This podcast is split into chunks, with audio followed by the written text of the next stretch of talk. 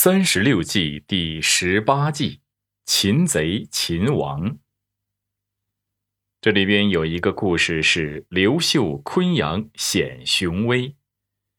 西汉末年，汉朝逐渐走向衰落。自汉成帝即位之后，朝廷大权逐渐落在了外戚手里。汉成帝的母亲王政君的五个兄弟皆被封侯，他的侄子王莽。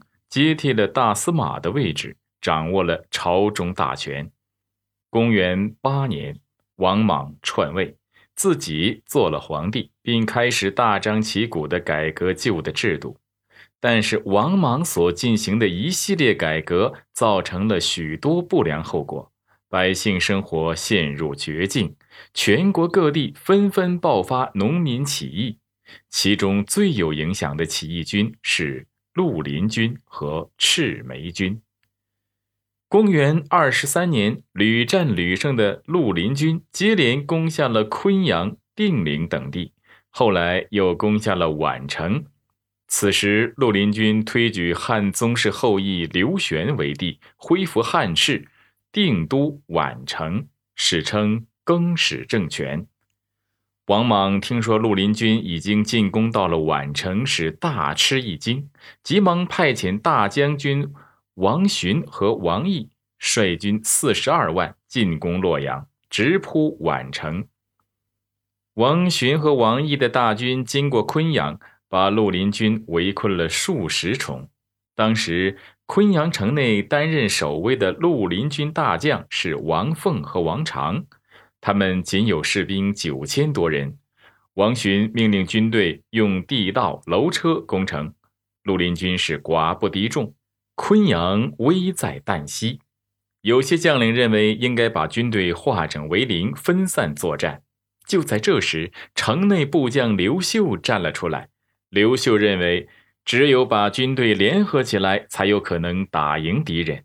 于是他说服王凤和王长，让自己连夜带领轻骑十三人冲出城南，到附近地方去征求援兵。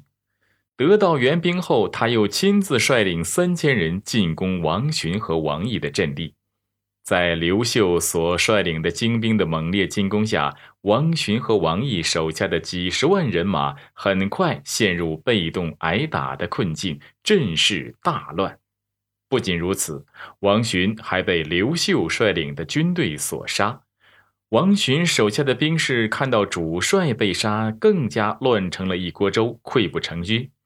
昆阳城内的守军见敌军主帅王寻已死，敌军阵势已乱，也趁势及时出击，内外夹攻，杀声震天动地，打得敌军是一败涂地。王毅见大势已去，便率领残兵逃走了。这时又恰遇大风飞瓦，暴雨如注。当时这河水呀就剧烈的上涨，王毅军队涉水逃跑，这样呢被淹死的又不计其数。只有王毅等少数人是狼狈逃脱，窜入洛阳。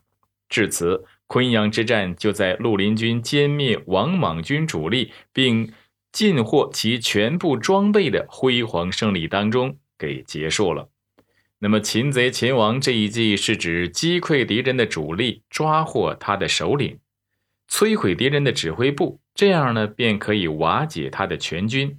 擒贼擒王也有提纲挈领的意思，不管是在战争中还是在生活中，擒贼擒王，抓住主要矛盾，次要矛盾就会迎刃而解。这也是此计的魅力所在。